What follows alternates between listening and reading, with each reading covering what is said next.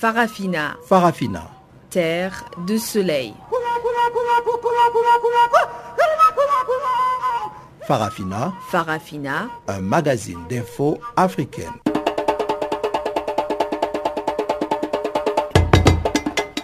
Présentation Pamela Kumba.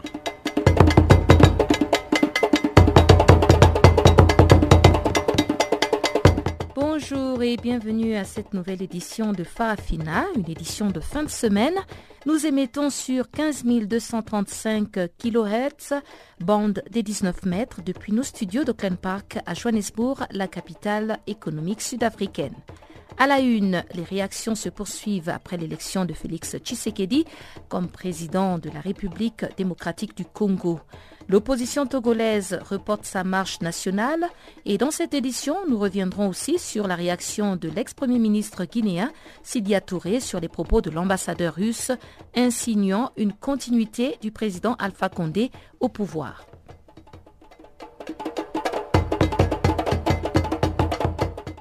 Et avant d'entrer dans les détails de ces titres et bien d'autres sujets d'actualité du jour, suivez d'abord le bulletin des informations présenté par Chanceline Louraquois.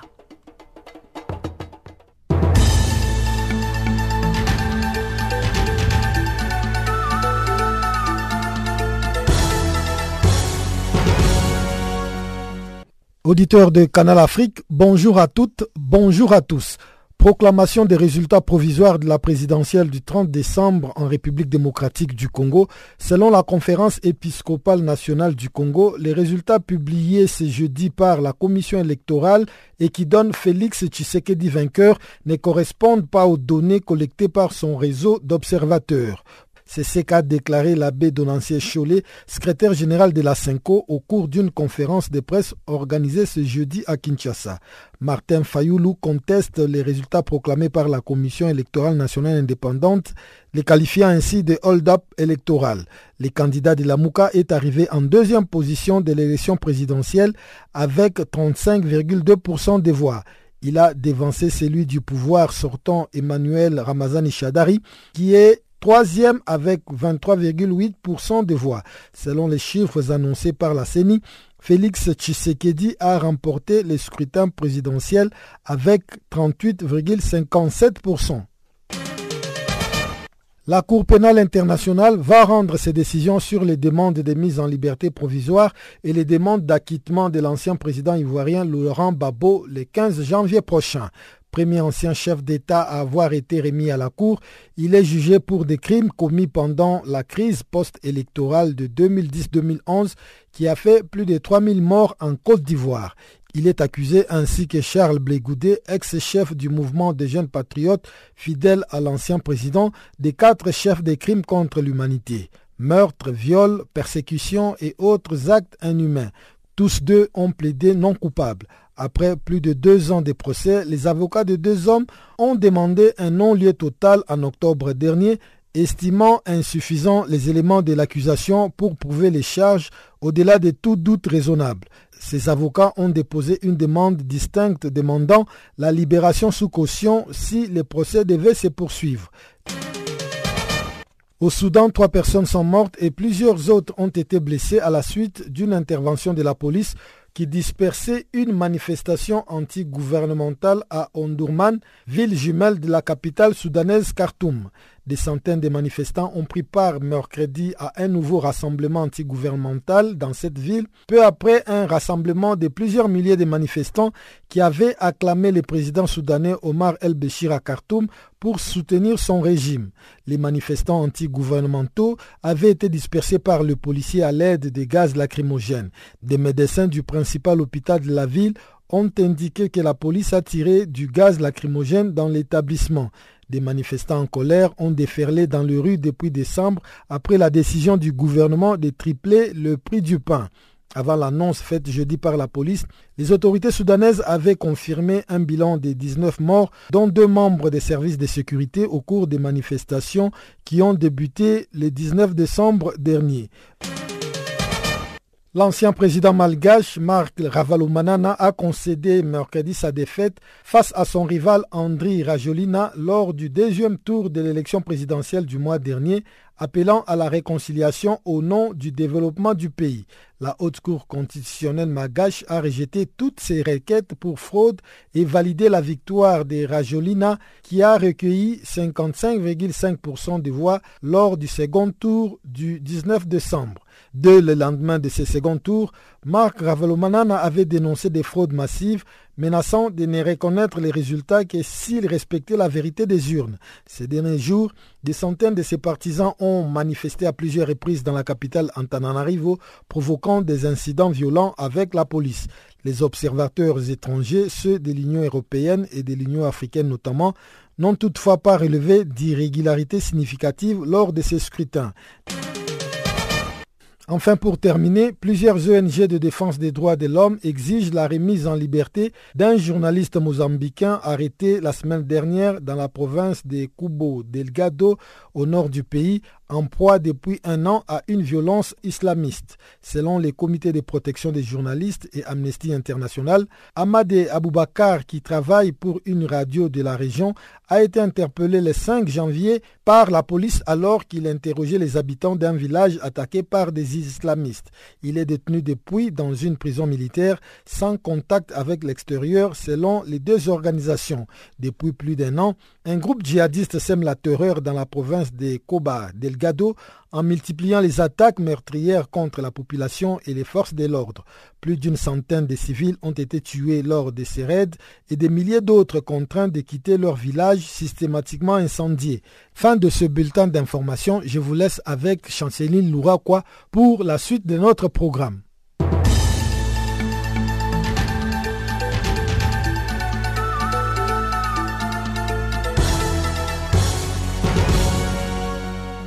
Rebonjour à tous, on en parle depuis quelques jours. L'élection de l'opposant Félix Tshisekedi à la présidence de la République démocratique du Congo fait couler beaucoup d'encre et salive.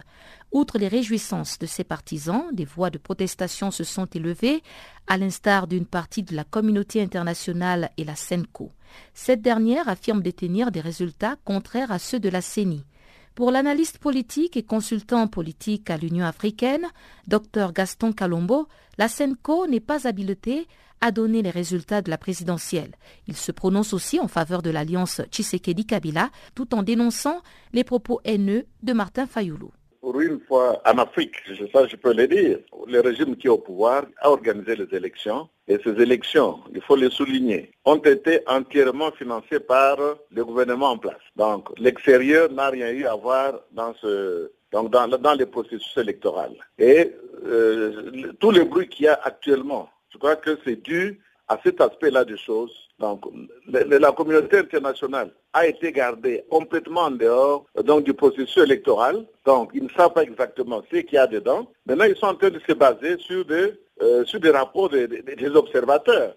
Parce qu'il faut bien le souligner, la CENCO, c'est une mission d'observation. Ce n'est pas la CENCO qui proclame qui a gagné les élections. Je le dis parce que moi-même, je suis euh, un expert électoral. Ça fait 20 ans que je suis dans le domaine et que j'ai parcouru l'Afrique euh, dans tous les sens possibles.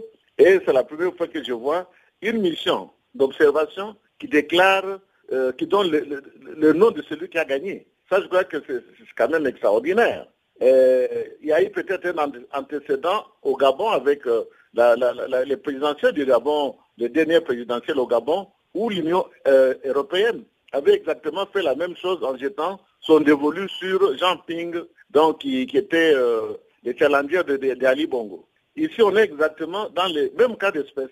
Donc, quand on observe une élection, donc, vous rapportez votre rapport à votre coordination, et c'est la coordination, après avoir euh, récolté tous les, rapports de bureau de vote dans lesquels vous avez observé, et c'est après maintenant que ces rapports sont maintenant compilés, et jamais la mission électorale va dire, voilà, euh, celui qui a gagné l'élection, c'est elle. Ça, c'est réservé à la commission électorale du pays qui organise l'élection.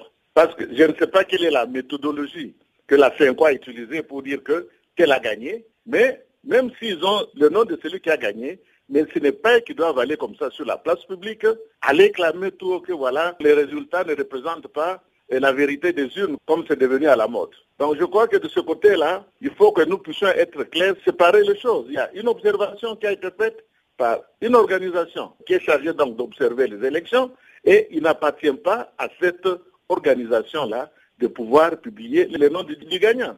Parce que si vous allez dans la loi électorale, il n'y a que la commission électorale qui a ce pouvoir-là, pas une mission d'observation. Et que dites-vous de la réaction de Martin Fayoulou, arrivé en deuxième position, qui dénonce un coup d'État électoral et un arrangement entre Félix Tshisekedi et le président Joseph Kabila? Ok, on lui accorde ça. Mais je peux aller plus loin donc, dans cette logique-là. Au niveau de la MOUCA, donc la c'est une, alliance qui regroupe bon, à peu près 14 14 organisations, 14 partis politiques, je ne sais pas tout le monde qui est là est, politique. Ils ont fait une alliance pour gagner les élections. Alors moi je ne vois pas qu'est-ce qu'il y a de mal, même si, bien sûr, l'UDPS et le Front commun pour le Congo de, M. Kabila, s'ils font aussi une alliance pour gagner les élections. Si on doit aller donc jusqu'au bout de cette logique-là, je ne crois pas que M. Fayou peut jouer aujourd'hui au voleur de son côté, ils sont à 14. Donc je crois qu'il faut mettre un peu de l'eau dans son vin et essayer de voir exactement où est l'intérêt du pays dans, tout ça. C'est bien de crier aux voleurs. Mais quand la CENI présentera ses résultats, je ne crois pas que ces résultats là-bas seront les mêmes avec ceux de, de, des autres observateurs qui étaient là, de l'Union africaine ou, ou, de la SADC, qui, qui étaient autorisés à, surveiller l'élection. Je crois qu'il y aura toujours des différences. Bon, ce n'est pas parce que mon résultat à moi est différent de, du tien, donc automatiquement, ce que moi j'ai dit là-bas, donc devient une parole d'évangile, même si je m'appelle euh, la, la FENCO ce n'est pas une institution qui existe dans la constitution du Congo. Donc je crois qu'on doit être un peu très prudent. Quand on a perdu, le mieux à faire, c'est d'abord de rester calme. Qu'est-ce qui se passe? Réunir son, euh, son camp, analyser tous les tenants et les aboutissants, avant de commencer déjà avec une, une haine. On a senti une haine hier dans les paroles de, de, M. Fayoulou. On ne pouvait pas croire qu'un monsieur comme lui pouvait parler dans ce terme-là. C'était quand même très fort ce qu'il a dit. C'était très fort. Mais vous voyez que l'UDPS est resté calme. Ils attendent aussi, ils ont toutes les preuves qu'il euh, y a une négociation entre Kabila et Tshisekedi et qu'ils ont gagné les élections. Qu'ils aillent à la Cour constitutionnelle on va analyser le, le, leur requête et on verra s'ils ont raison ou pas. Vous écoutiez Dr Gaston Calombo, analyste politique et consultant politique à l'Union africaine. L'élection de Félix Tshisekedi à la présidence de la République démocratique du Congo est une consécration qui continue donc à soulever beaucoup d'interrogations sur les enjeux de sa gestion du pouvoir. Ce, après son rapprochement donc avec les FCC, le camp du président sortant Joseph Kabila. Nous avons demandé à l'analyste politique San Kaniki comment entrevoit-il la présidence sous Félix Tshisekedi. Saura-t-il faire preuve d'indépendance vis-à-vis de la majorité actuelle au pouvoir? Suivez sa réponse au micro de Guillaume Cabissoso.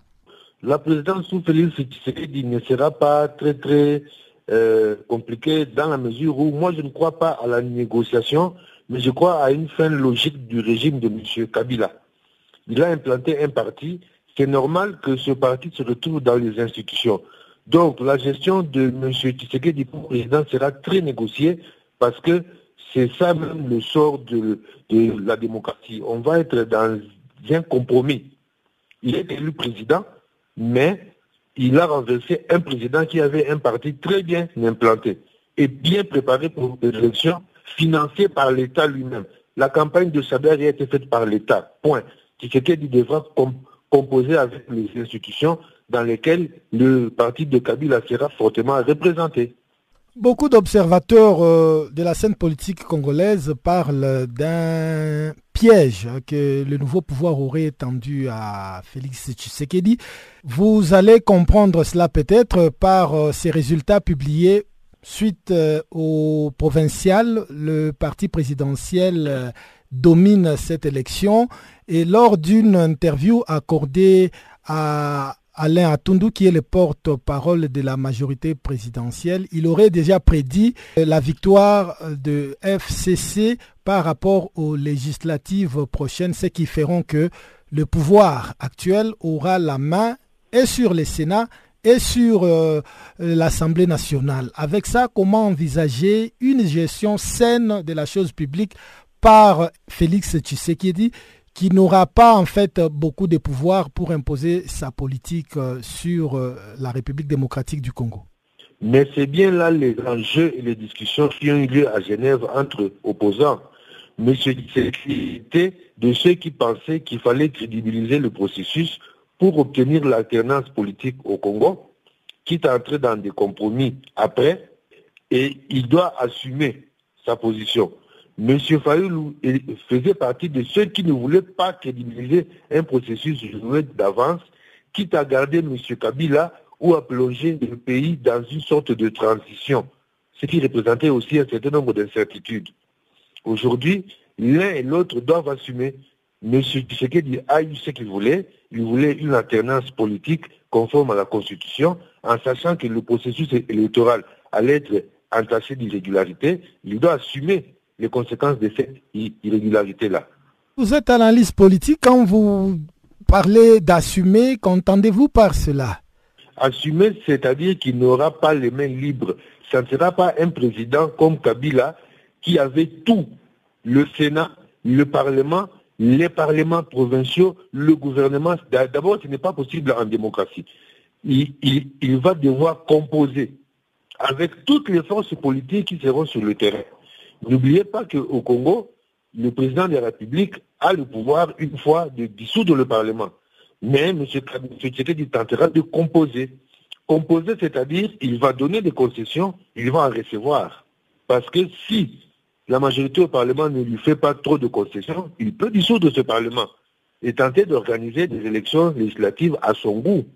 Donc il va assumer, il va composer avec le parti de M. Kabila, il va composer Croyez-vous que l'actuel président de la République, Félix Tshisekedi, puisse aller jusqu'à dissoudre les parlements pour plonger le pays dans une nouvelle crise alors qu'il n'a pas encore les mains ni sur les services de sécurité, ni sur l'armée, ni sur la police? Oui, c'est ce que je dis. Je dis qu'il le fera en dernier ressort. Il cherchera à composer. Quel est l'intérêt aujourd'hui du parti de M. Kabila de mettre à genoux un président qui a été élu par le peuple. Ça va aussi provoquer une crise. C'est eux qui ont mal géré pendant 17 ans. Ils vont chercher à retrouver des postes, à garder une certaine mainmise, mais pas totale. Donc il y aura des concessions mutuelles. Mais si les uns et les autres refusent de faire les concessions mutuelles, le pays sera dans la crise.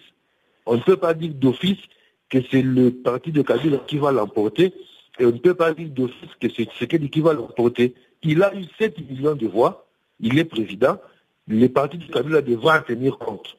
Et lui aussi devra tenir compte du fait qu'il n'a pas assez de députés. Il peut coaliser avec le député de la Mouka pour tenter de faire un contrepoids sur M. Kabila. Allons maintenant en Guinée pour parler des propos de l'ambassadeur russe qui ont fait un tollé sur les réseaux sociaux alors qu'il s'exprimait en tant que doyen des ambassadeurs accrédités en Guinée lors d'une cérémonie de présentation de vœux du Nouvel An au président Alpha Condé. Alexander Bregadze a insinué que le président guinéen devrait rester au pouvoir alors que la Constitution ne le lui permet pas. Suivez un extrait de son discours. Malheureusement, le principe d'alternance qui domine beaucoup de constitutions dans le monde, mais pas toutes heureusement, impose la mentalité de revanche. C'est notre tour. Maintenant, c'est nous qui devons diriger le pays. Mais pourquoi, si en général tout va bien et la perspective est bonne? Mais parce que c'est tout simplement notre tour. Et on va s'imposer même par la force, par la violence, par la provocation, par le mensonge. C'est ça la philosophie qui inspire certaines personnalités pour exécuter dans la lettre certains articles de certaines constitutions. Mais les constitutions ne sont pas ni dogmes, ni Bible, ni Coran. Les constitutions s'adaptent à la réalité, mais pas les réalités qui s'adaptent aux constitutions. Même chez les chrétiens, il y a le Nouveau Testament et l'Ancien Testament.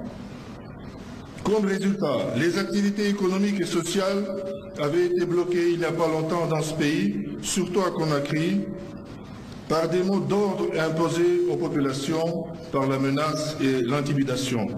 Oui, Votre Excellence, Monsieur le Président, vous avez entièrement raison quand vous dites L'État, qui est garant de la protection des citoyens et de leurs biens, ne peut pas rester sans réponse.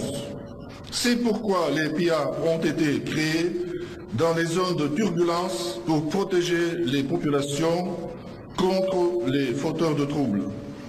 De droit, des mesures ont été prises pour dissocier les manifestants casseurs dont le seul but est de s'aimer le désordre. Nous vous soutenons, Monsieur le Président, parce que c'est aussi notre sécurité. C'est aussi nos conditions de travail dans votre pays. Nous soutenons votre appel au dialogue pour aplanir les contradictions politiques et sociales. Nous vous soutenons entièrement quand vous dites il nous reste à relever ensemble les défis dans la fraternité, le respect des institutions et dans un esprit de concorde nationale. Bonne chance, Votre Excellence. La Guinée a besoin de vous, surtout aujourd'hui. Et comme le dit le dicton populaire russe, on ne change pas les chevaux au passage d'un cours d'une rivière. Actuellement, la Guinée est en ce passage. Soyez avec elle, cette belle et riche femme. Réaction de l'ex-premier ministre guinéen Sidia Touré lors d'une conférence de presse tenue ce vendredi au siège de son parti. Le président de l'UFR, l'Union des forces républicaines de Guinée, a accusé l'ambassadeur russe d'avoir allumé le feu en Guinée à travers ses propos, tendant donc à demander au président Alpha Condé de modifier la constitution pour s'octroyer un troisième mandat. comme je dis, tout ça est intervention intempestive d'un diplomate étranger dans les affaires de notre pays. Je pense que chacun doit jouer exactement le rôle qui lui est dévolu. Les diplomates ont la possibilité d'évoquer chez nous les principes. Les principes de gouvernance, les principes, mais qui ne peuvent être basés que sur le texte fondamental euh, que les Guinéens se sont donnés. Quand vous allez au-delà de cela, je pense que euh, cela n'est plus conforme aux bonnes mœurs. J'estime donc que c'est une euh, très grave erreur et que euh, notre euh, diplomate s'est vraiment un peu fourvoyé. En rentrant dans tous ces détails, moi j'estime qu'il allume un peu le feu chez nous. honnêtement, ce n'est pas son rôle. Vous savez, il y a j'ai un ami qui est un grand frère en même temps et qui est un peu derrière notre beau. C'est Henri Lopez, l'ancien Premier ministre du Congo. Il est marié à, la fille de Charles Gallo. Donc euh, il vient d'écrire un livre. déjà, il est déjà demain. Et là-dedans, je suis tombé sur quelque chose qui m'a qui m'a un peu interpellé. Euh, il racontait que quand il était Premier ministre, ils, sont allés en Chine. Et avant que Mao ne les reçoive, c'est Lai qui les a reçus. Et ils sont allés se plaindre à Xuan Lai de ce qu'ils voulaient nationaliser la sucrerie au Congo et qu'ils avaient des problèmes avec les uns et les autres. Xuan Lai leur a donné un, proverbe chinois. Il dit les eaux lointaines n'éteignent jamais l'incendie. C'est ce qui est à côté. Chez nous ici, les problèmes que nous avons, c'est les problèmes de nos voyants. Ce n'est pas quelqu'un qui a 10 000 km de là qui va venir éteindre le feu chez nous. Donc j'estime que dans la mesure où il ne peut pas l'éteindre, il ne peut pas l'allumer. J'estime que c'était hors propos, c'était complètement hors propos et nous sommes totalement opposés, nous condamnons cela. Vous écoutiez donc Sidia Touré, président de l'UFR, la troisième force de l'opposition républicaine en Guinée. Au Togo, la principale coalition de l'opposition, la C14, a reporté ses manifestations initialement prévues pour samedi 12. Elles se tiendront désormais le 26 janvier afin de couvrir l'ensemble du pays. C'est dans un communiqué publié jeudi soir que la C14 a annoncé le report de ces manifestations prévues à travers les villes principales du Togo. La manifestation à caractère national était donc annoncée pour le 12 janvier à Lomé et dans les villes de l'intérieur du pays. Elle se tiendra désormais le 26 janvier courant. Le ministre de l'administration territoriale avait interdit ces marches alors que les responsables de la coalition avaient seulement annoncé leur intention d'organiser les marches à l'intérieur du pays sans préciser les villes concernées ni les itinéraires. La C14 a dénoncé avec fermeté le caractère illégal de cette interdiction en disant qu'elle ne pouvait intervenir qu'en dernier recours face à une menace exceptionnelle et seulement après concertation préalable avec les organisateurs. Les opposants togolais déclarent que cette concertation préalable n'a pas eu lieu et en plus, les motifs évoqués par le ministre de l'administration territoriale relèvent d'un abus de pouvoir et d'une violation du droit de manifester. C'est la première manifestation projetée par la principale coalition d'opposition après les élections législatives du 20 décembre qu'elle a boycottées en dénonçant des irrégularités dans l'organisation. Un des leaders de la C14, Fulbert Atisso, qui est le président du parti politique Togo Autrement, affirme qu'il faudrait ajouter un élément nouveau à ces marches de protestation afin de les rendre plus effectives. Notre lutte politique a subi un revers. Notre posture est celle d'un combattant dont la position transcende le parti politique et qui veut proposer et contribuer à travers des idées dans la nouvelle phase de la lutte qui s'engage.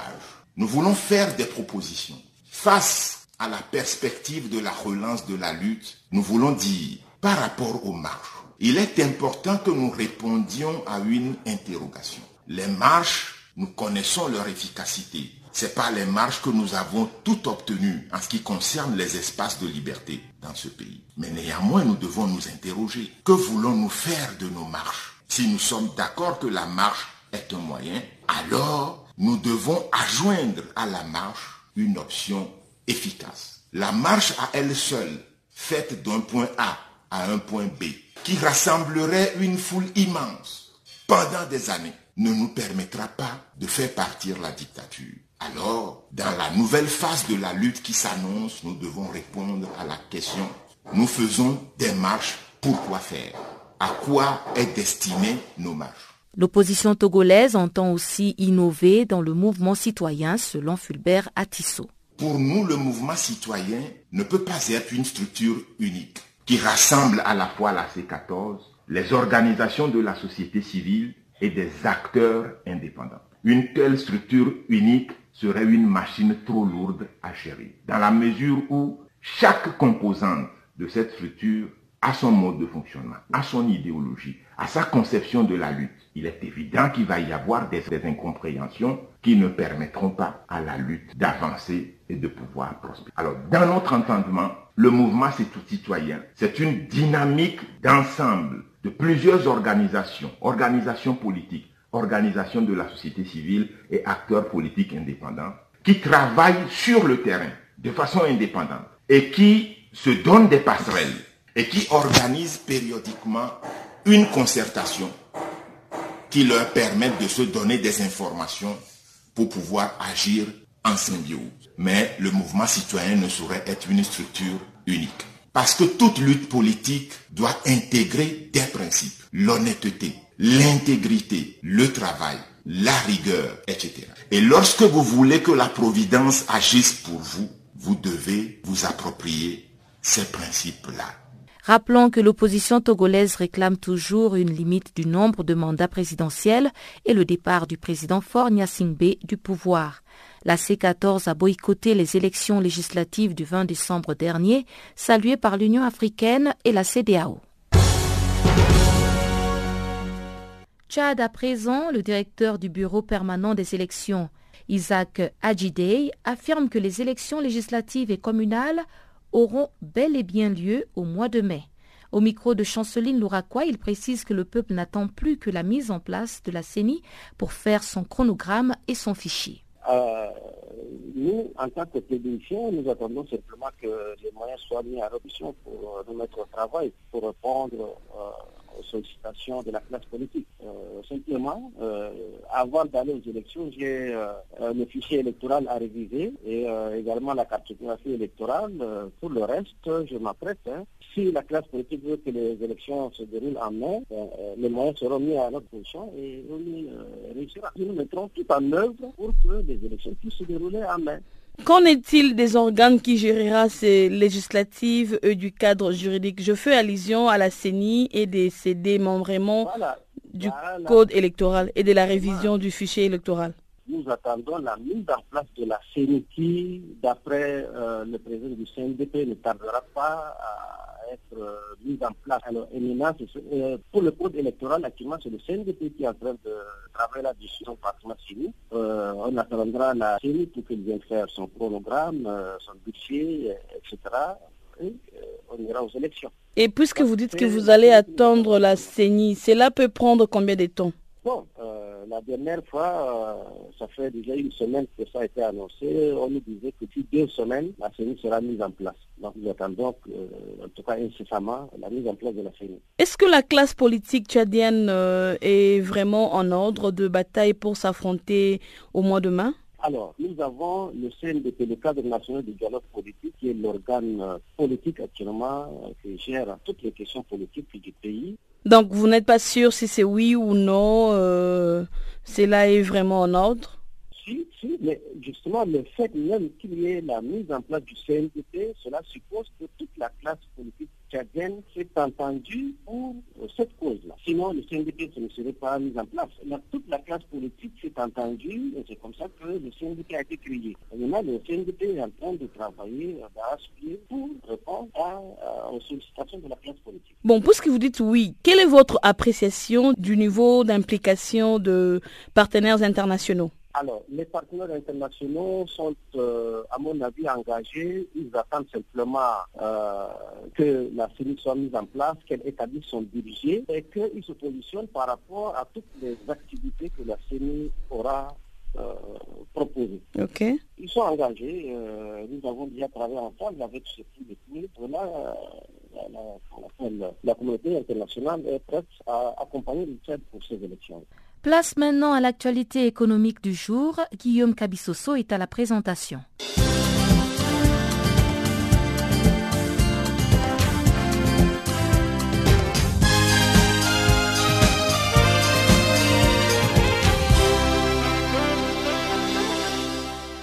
Bonjour à tous. Nous ouvrons ces bulletins des informations économiques par le Congo où l'exploration du champ pétrolier de Tilapia dans le Kwilu au nord de Pointe-Noire, la capitale économique du pays, a été fructueuse selon l'opérateur anglo-africain Oil Gaz qui a annoncé de multiples découvertes de pétrole dans ces puits de Tilapia. L'exploration a révélé 44 mètres de colonnes de pétrole, ce qui dépasse les prévisions de la société.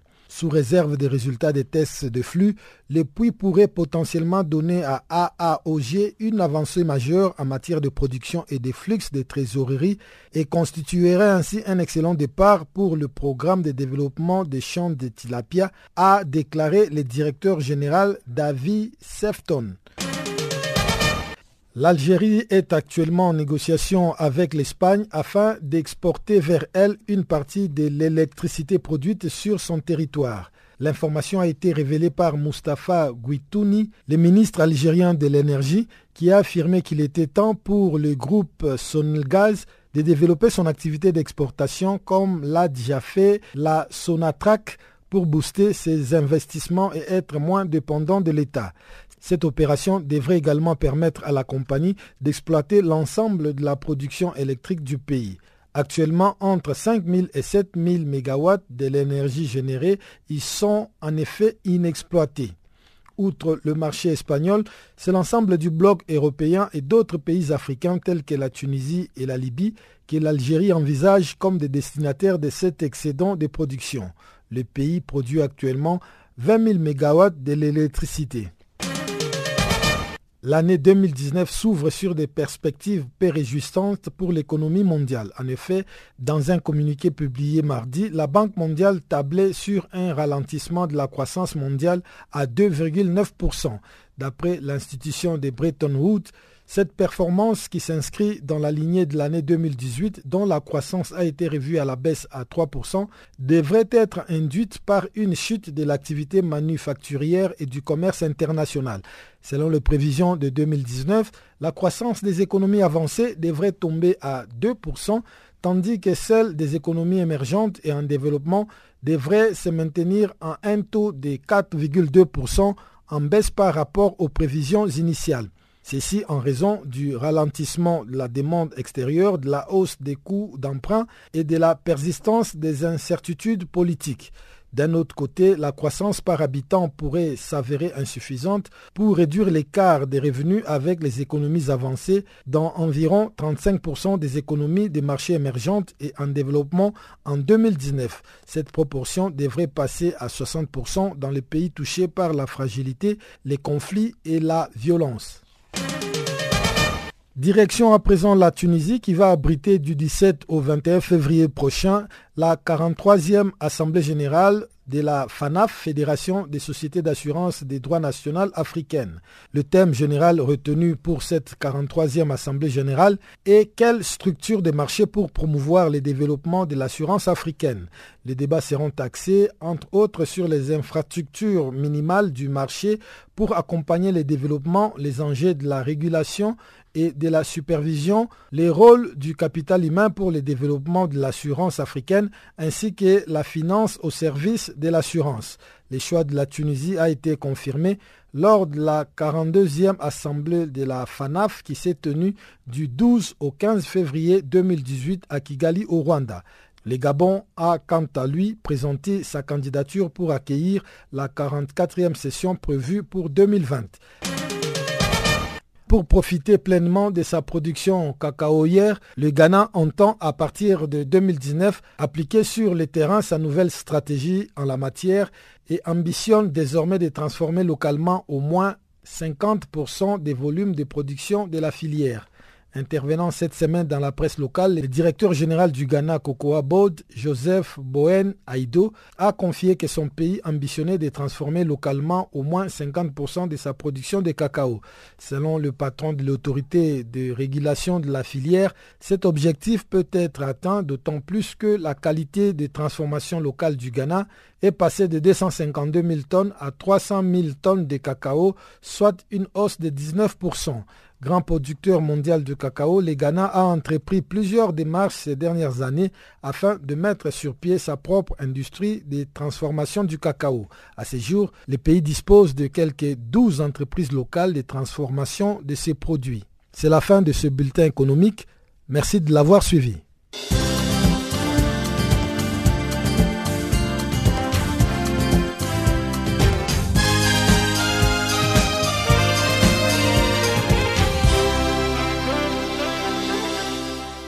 En Centrafrique, le calme est revenu à Bambari, le centre du pays, après que des éléments de l'UPC, l'ancienne Séléka, et leurs alliés aient lancé jeudi diverses attaques et les forces de l'ordre centrafricaines ont été déployées sur le terrain, appuyées par des forces internationales. Ensemble, elles ont réussi à mettre hors des lieux les assaillants. Selon maître Mathias Barthélemy Moroba, président de l'Observatoire centrafricain de droits de l'homme. Il a été joint depuis Bangui, la capitale, par Chanceline Louraquois. Euh, le gouvernement était en train de préparer, d'organiser euh, la journée mondiale de l'alimentation à Bamari et, malheureusement un groupe armé euh, est intervenu pour tirer en l'air et puis empêcher la tenue de cette journée. Pourquoi est-ce que ils ont seulement ciblé euh, la ville de Bombari. Écoutez, Bombari, c'est au centre du pays. Euh, je crains qu'ils ont des, un plan machiavélique euh, qu'ils n'ont pas voulu euh, l'exprimer ouvertement, mais, mais aujourd'hui, bon, ce qui est sûr, c'est qu'ils ne sont plus dans la ville parce que les forces armées centrafricaines et la MINUSTA ont réussi à, les faire sortir de là à militaire. Il y a eu combien de morts? Je n'ai pas le bilan pour le moment. Euh, nous attendons, parce que là c'est encore chaud, donc nous attendons qu'un bilan officiel soit fait pour nous permettre d'avoir une idée exacte. Je dis qu'au niveau des organisations de la société civile, nous ne comprenons pas ce qui se passe dans la mesure où euh, il y a un dialogue qui était prévu et ce dialogue devait se tenir aussi avec des représentants de, l'UBC et les autres groupes armés. Et maintenant, et ils viennent euh, ouvrir le feu sur une manifestation publique et officielle ça veut dire que euh, on se pose la question sur leur véritable intention parce qu'on ne comprend pas. Pendant qu'on est en train de négocier pour trouver une solution à la paix centrafricaine, d'autres préfèrent les armes. Et, ça, nous sommes en train de protester vivement. Quelles sont les mesures qui ont été prises de la part du gouvernement en place afin de sécuriser euh, les habitants de Bambari? Écoutez, il y a les forces armées centrafricaines qui ont été déployées sur le terrain, euh, appuyées par les forces internationales qui sont arrivées centrafricaines. Et il y a aussi des forces portugaises qui étaient là euh, sur le terrain aussi. Euh, c'est ensemble qu'ils ont réussi à mettre hors d'état de nuire les assaillants. J'espère qu'ils ne vont plus revenir et qu'ils vont nous laisser définitivement en paix. Et au moment où nous parlons, est-ce que le calme est néanmoins revenu dans le centre du pays? le calme, est revenu à Bambari, mais vous savez, en partant de la ville, euh, il y a toujours euh, euh, des, des bébés qui vont penser qu'ils vont continuer à, commettre des délégations, mais toujours qu'il faut, on confirme aujourd'hui qu'au niveau du centre de Bamari, il y a, une atteinte. Et au Soudan, les forces anti-émeutes ont tiré des gaz lacrymogènes sur des manifestants antigouvernementaux sortis dans les rues de la capitale Khartoum et la ville jumelle de Ondurman après la prière de ce vendredi. Voici le compte-rendu de Guillaume Cabissoso. Liberté, paix, justice scandaient les protestataires rassemblés dans deux secteurs de Khartoum et à Ondurman quand la police est intervenue pour tenter de les disperser à coups de gaz lacrymogènes. Les organisateurs de manifestations qui secouent les Soudan depuis le 19 décembre avaient appelé auparavant à des nouveaux rassemblements vendredi et la semaine prochaine, faisant ainsi monter la pression sur le régime du président Omar al-Béchir. Dans son appel diffusé sur les réseaux sociaux, l'association des professionnels soudanais qui regroupe entre autres des médecins, des professeurs et des ingénieurs a notamment appelé à un grand rassemblement dimanche dans le nord de Khartoum et à plusieurs manifestations à travers la capitale la semaine prochaine. Le Soudan est en proie depuis plus de trois semaines à des manifestations provoquées par la décision du gouvernement de tripler le prix du pain. Un total de 22 personnes sont mortes depuis le début du mouvement selon un bilan officiel. Les ONG de défense des droits humains, dont Human Watch et Amnesty International, ont donné un bilan d'au moins 40 morts, dont des enfants et des personnels médicaux. Ces manifestations représentent le plus grand défi auquel le président Béchir a été confronté après près de 30 ans de pouvoir selon des experts. Mais il reste sceptique pour la capacité des organisateurs à mobiliser en masse. La crise économique au Soudan s'est aggravée au cours de l'année dernière, notamment avec une forte pénurie de devises étrangères. Des pénuries d'aliments et de carburants ont été régulièrement signalées dans plusieurs villes, y compris Khartoum, tandis que le prix de la nourriture et des médicaments a plus que doublé. Pour ces détracteurs, le régime du président Béchir est le responsable de la crise économique pour sa mauvaise gestion et pour avoir consacré les gros du budget aux forces de sécurité face aux conflits qui ont éclaté ces dernières années dans plusieurs provinces. Mercredi, le président soudanais a toutefois affiché sa fermeté vis-à-vis des manifestants lors d'un rassemblement de soutien à son régime organisé à Khartoum. Un millier de personnes ont été arrêtées en trois semaines de manifestations selon des groupes de défense des droits humains, notamment des militants, des leaders de l'opposition et des journalistes. La Grande-Bretagne, la Norvège, les États-Unis et le Canada ont dit leur inquiétude face à la mort des manifestants et aux arrestations et prévenu que les actions de Khartoum auront un impact sur leurs relations. Guillaume Cabissoso pour Canal Afrique. Le couvert forestier ivoirien, l'une des plus grandes réserves de biodiversité en Afrique subsaharienne, disparaît à une vitesse exponentielle. Cette disparition est attribuée aux défrichements illégaux, au sillage et à la vente de bois illicite, mais aussi et surtout à cause de la vente illégale de superficie au sein des aires protégées. Notre correspondant, Célé Marius Kwasi, a adressé euh, ce problème dans son reportage compilé depuis Abidjan. Les problèmes qui sont à l'origine de la destruction du couvert forestier ivoirien sont légion et de plusieurs ordres. À cette liste déjà longue de problèmes vient s'ajouter un problème nouveau qui lui aussi reste presque incontrôlable. Celui des vendeurs de superficies cultivables au sein même des aires protégées et ce contre la législation concernant la protection des forêts classées. Tous ces problèmes affectent autant la quantité et la qualité des ressources en biodiversité que la qualité de vie des populations et en particulier des populations riveraines. Hortense Kwasi et lieutenant Landry Maï, respectivement directrice du centre de gestion forestier d'Abidjan et chef du service de contrôle forestier, dressent ici un tableau de cette situation qui du reste n'est pas très réluisante. Depuis deux ans, trois ans, nous avons des difficultés. Nous sommes assaillis de partout. Les gens déversent des jeunes de 15 ans, de 20 ans dans la forêt. Ils défrichent à tout bout de champ. Ils plantent leurs cacao, des tout petits, petits plants. À vue d'œil, mais vous n'arrivez pas à distinguer des herbes de partout. C'est dit qu'il y a des, personnes qui s'adonnent à la vente des parcelles de cette forêt. Et c'est un réseau que le service contrôle forestier de la d'Ivoire a voulu démanteler. L'opération du service contrôle était de mettre la main sur une des têtes de ce réseau. Les agents se sont fait passer pour les acheteurs de parcelles pour vous montrer au moins les défrichements qui sont faits en forêt classée. C'est un phénomène vraiment récurrent et c'est un, un, fléau. Résultat, ce sont des milliers d'hectares de forêts qui se sont envolés et plusieurs autres qui le seront probablement les mois ou années à venir.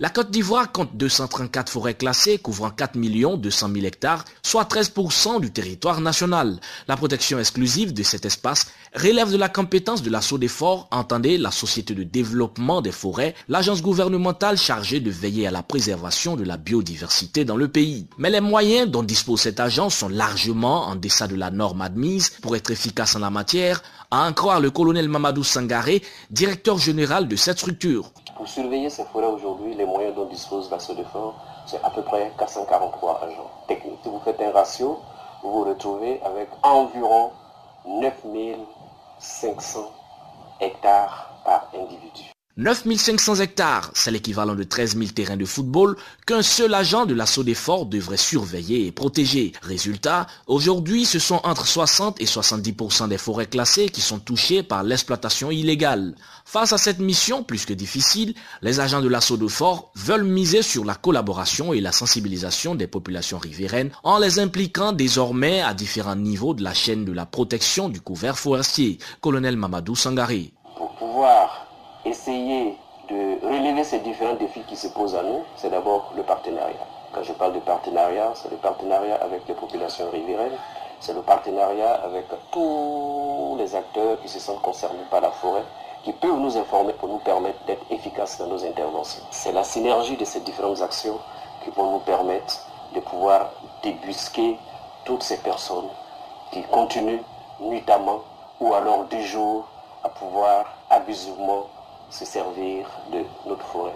Les mesures répressives à elles seules ayant montré leurs limites, désormais c'est sur les actions de charme telles que la sensibilisation de proximité que l'assaut des forts veut miser. Écoutons ici un extrait de la communication de Madame Hortense Kwasi en mission de sensibilisation auprès des populations riveraines de la forêt classée de Yaya, non loin d'Abidjan, la capitale économique du pays. S'il ne pleut pas, vos petits nyams là, vous ne pouvez pas faire. Vos petits tarots, vous ne pouvez pas faire. Quand vous avez une forêt à côté de votre village, c'est une grande bénédiction. On compte sur vous pour signaler ces personnes qui sont dans les forêts là, qui détruisent en longueur de journée. Si les populations villageoises riveraines de ces aires protégées adhèrent au message de l'assaut des forts, l'approche de cette structure gouvernementale n'est pas toujours du goût des populations qui conçoivent différemment la notion d'air protégée. Ils ne manquent pas d'exprimer à propos leur mécontentement. Vous allez prendre le long de la forêt classée jusqu'au bout. Vous n'allez pas trouver un jeune qui a sa plantation là. C'est pourquoi la jeunesse est fâchée. Et dit que nous qui sauvegardons la forêt, nous sommes là, nous ne travaillons pas dedans, et puis c'est vous qui venez détruire. Nous ne sommes pas d'accord. Ça nous fait très mal au cœur. Vraiment, ça nous touche. Parce que depuis nos arrêts grands-pères, on attendait ce nom que c'est la forêt classée. Et actuellement, quand on rentre là, vraiment, on sait, plus, on sait que c'est la savane maintenant. Tout est détruit. Considérés comme des rares réservoirs naturels de l'Afrique subsaharienne, les aires protégées ivoiriennes sont menacées de disparition. La préservation de ces espaces révèle un enjeu pas seulement national, mais aussi et surtout un enjeu sous-régional, voire continental. Ainsi devrait-il préoccuper les autorités transnationales africaines. Depuis Abidjan, c'est les Marus Kwasi pour Canal Afrique. Et voilà qui vient clore donc la page 40 affeuse. Mais avant de nous dire au revoir, voici le bulletin des sports, apprêté et présenté par Guillaume Cabissoso.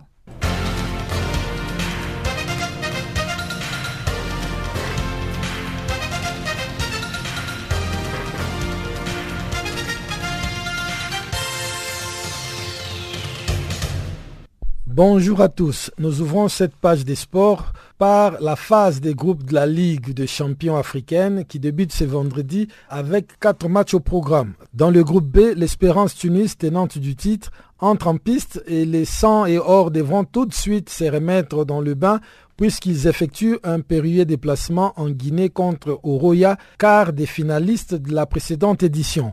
L'affiche entre les WAC Casablanca et la SEC Mimosa s'annonce également très prometteuse. Dans la lignée de son succès dans le derby contre les Raja, les WAC espèrent enchaîner dans ces matchs délocalisés à Rabat pour cause des travaux. Au programme aussi ce vendredi dans le groupe C, le derby du Maghreb entre le club africain de la Tunisie et le CS Constantine d'Algérie délocalisé à Sousse pour cause des travaux également.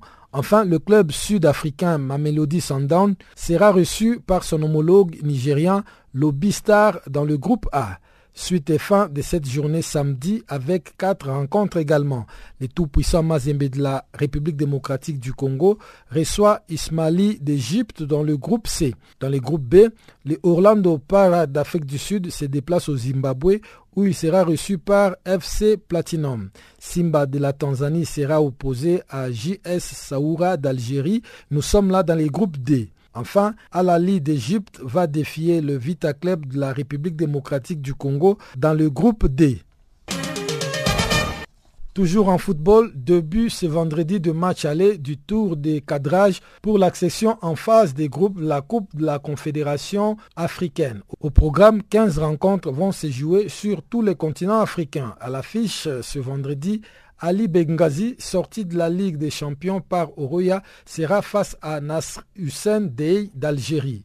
Quatre rencontres au programme samedi, le déplacement du champion en titre de la compétition, Raja Casablanca, chez les Namibiens d'Afrique en Star. Sans oublier Stade malien qui va accueillir Petro de Luanda. Dimanche, on assistera à un duel dans le sud du continent entre Zesco de la Zambie et Kazachiv de l'Afrique du Sud.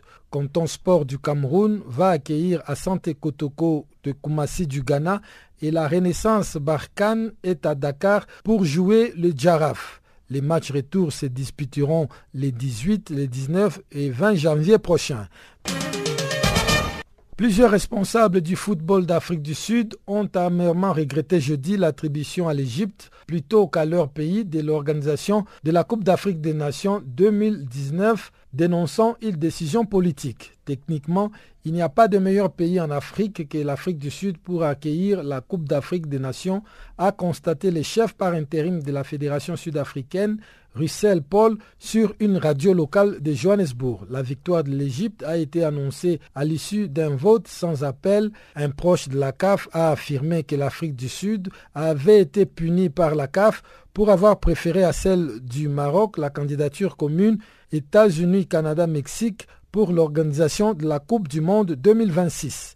Ahmad Ahmad a révélé mardi que les deux candidats disposaient des bonnes infrastructures, mais assuré que l'Égypte dévançait son rival en termes de soutien politique de son gouvernement. Le coup d'envoi du championnat du monde de handball masculin a été donné jeudi avec la victoire de l'Allemagne dans le groupe A sur la Corée. Score du match 30 à 19. Pour sa part, le Danemark a eu raison du Chili dans le groupe C sur la marque de 39 à 16.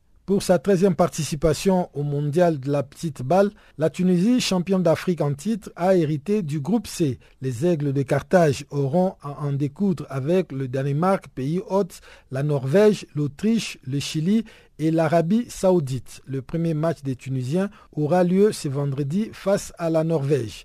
De leur côté, l'Égypte et l'Angola ont été versés dans la poule D en compagnie de la Suède, de la Hongrie, du Qatar et de l'Argentine. L'Égypte et l'Angola, les pharaons qui disputent leur 14e mondial, vont jouer leur première rencontre dimanche face au Qatar, tandis que l'Angola qui va honorer sa troisième participation à un mondial donnera la réplique à la Hongrie le même dimanche. L'ancien gardien du tout-puissant Mazembe de la République démocratique du Congo, Robert Kidiaba, a été élu député. Il a raccroché les crampons il y a moins de trois ans et est devenu entraîneur des gardiens du tout-puissant Mazembe, club dans lequel il a joué pendant longtemps. Robert Kidiaba est désormais député provincial dans la circonscription de Lubumbashi. C'est donc une nouvelle vie qui commence pour l'ex-joueur de 42 ans, célèbre pour sa danse des fesses. Voilà, c'est tout pour ces bulletins des sports.